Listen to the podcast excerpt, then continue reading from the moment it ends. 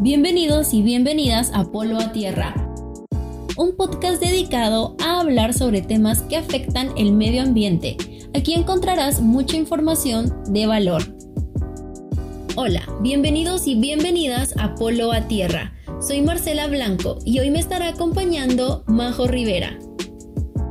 Hola a todos, bienvenidos. Pues el tema que se estará tratando en este episodio es la deforestación y la reforestación. Y también estaremos hablando de un tema que nace como alternativa hacia aquellas causas o acciones que llevan a la pérdida de la biodiversidad y vegetación. La reforestación consiste en volver a plantar árboles en un territorio que anteriormente fue bosque o que en algún momento contó con cierto volumen de vegetación se trata de sembrar de nuevo en una zona en la que en un pasado más reciente, 50 años aproximadamente, estaba repleta de plantas, generalmente árboles y por sus diversas causas la deforestación las alcanzó.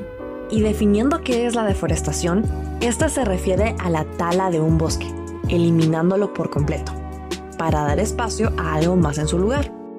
Es indispensable mencionar que este problema no solo se da aquí en Guatemala, pasa en todo el mundo y es preocupante, ya que los árboles previenen inundaciones, deslaves, además de que proveen el oxígeno para los seres humanos.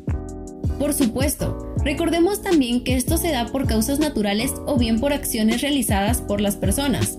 Aunque el ritmo de la deforestación por la interacción de las personas es mucho más acelerado que el proceso de pérdida de vegetación donde no intervienen factores artificiales, por lo que dentro de las causas derivadas de la acción humana encontramos la utilización de los suelos para la producción de materia prima, así como la obtención de distintos recursos, que de manera abusiva pueden ser perjudiciales para el entorno, llegando a deforestar grandes extensiones de terreno con todas las consecuencias que ello supone pérdida de biodiversidad, suelos desérticos o cambio de las condiciones climáticas, por ejemplo. Por supuesto, y no olvidemos la construcción de centros urbanos, la industria maderera o los incendios provocados que también son factores derivados de la actividad humana y por tanto causas artificiales de la deforestación.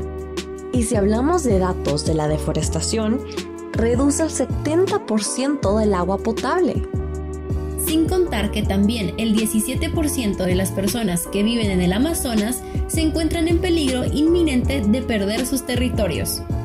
Así es, y recordemos que el Amazonas es denominado como el pulmón de la Tierra, que en los últimos años se ha visto afectado.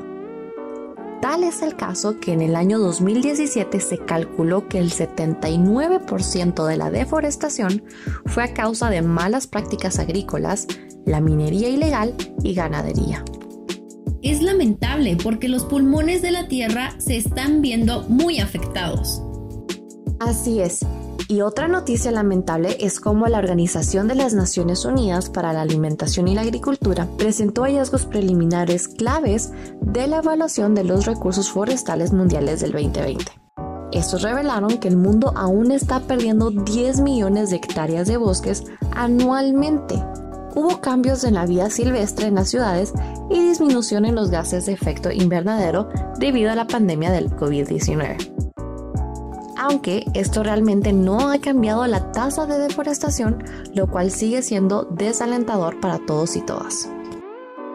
No hay duda de que esto sí es una noticia muy triste, y de seguir así, los efectos serán muy negativos para el medio ambiente. El mayor impacto será la pérdida del hábitat de millones de especies, 70% de los animales y plantas que habitan los bosques de la Tierra no pueden sobrevivir a la deforestación que destruye su medio ambiente. Sin duda alguna debemos comenzar a hacer conciencia. En este caso, las empresas que se dedican a construir necesitan un territorio y no les importa si tienen que deforestar el área, ya que su objetivo es poder realizar su proyecto.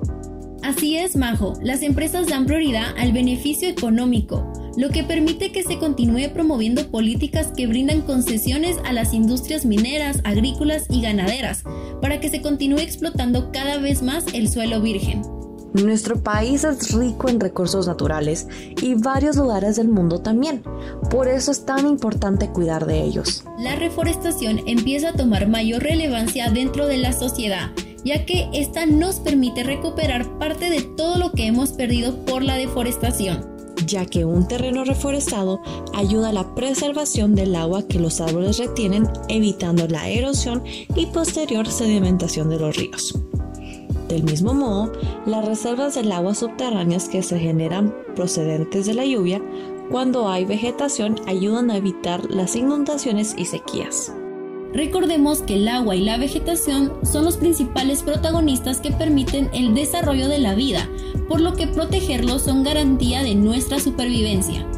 Además de purificar el aire, la reforestación también puede ayudar a regular la temperatura, sobre todo en los centros urbanos donde se generan las denominadas islas de calor, conocidas como la retención de calor por materiales de construcción como el hormigón. Así es, y no olvidemos también que los gobiernos deben crear y apoyar aquellas políticas gubernamentales en pro de la protección de bosques en todo el mundo.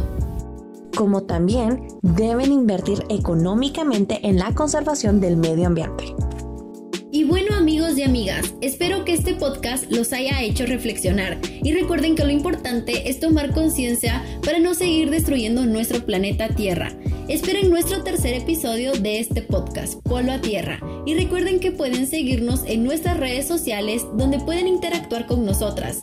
Nos encuentran en Instagram como arroba polo-a tierra y en nuestro Facebook como Polo a Tierra. Hasta la próxima.